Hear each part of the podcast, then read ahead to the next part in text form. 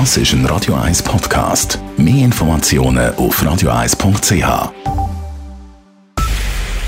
Es ist 9 Uhr. Radio 1, der Tag in 3 Minuten. Mit dem Simon Schaffer.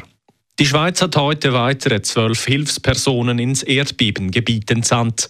Diese Spezialistinnen und Spezialisten würden die Lage vor Ort prüfen und analysieren, wie der Bund am besten Hilfe leisten kann. Das schreibt das Außendepartement EDAM in einer Mitteilung. Heute haben zudem auch mehrere Zürcher Gemeinden und auch der Kanton Zürich Soforthilfe für die Erdbebenopfer gespendet.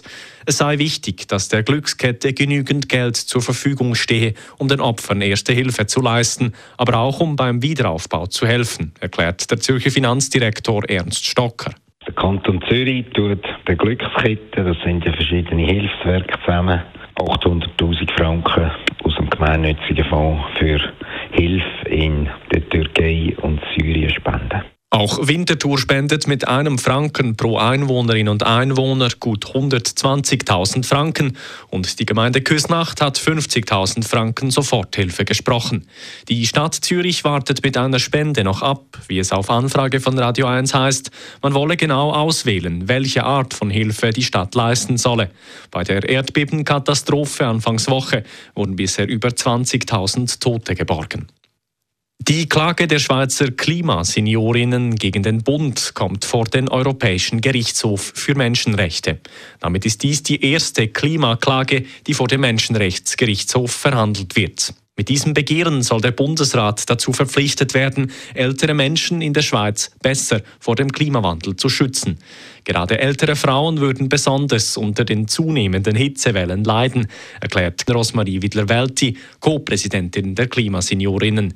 Diese Klagezulassung sei ein großer Erfolg, da das Begehren in der Schweiz von allen Instanzen zurückgewiesen wurde. Ich hoffe, dass der Europäische Gerichtshof für Menschenrechte anerkennt, dass Hitzewellen und andere Emissionen, die gesundheitlich Gefährdungen auslösen, als Menschenrecht anerkannt werden und entsprechend auch die Regierungen müssen handeln das Verfahren werde als Präzedenzfall auch für sämtliche Europaratsstaaten klären, ob und welche menschenrechtlichen Verpflichtungen zur Eindämmung des Klimawandels bestehen, ergänzt die Präsidentin der Klimaseniorinnen.